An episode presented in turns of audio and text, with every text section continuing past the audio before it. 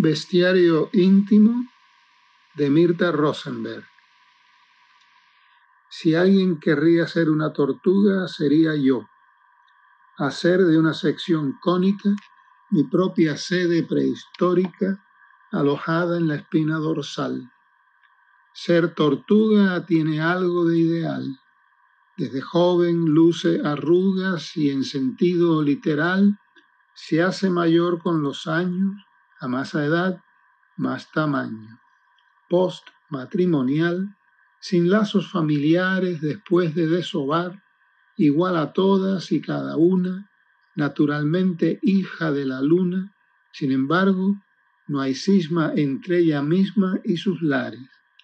Entre tantos avatares, para mí, que estoy en mí, puro apremio sin molicie, poco cuenta que sea lenta su marcha en la superficie.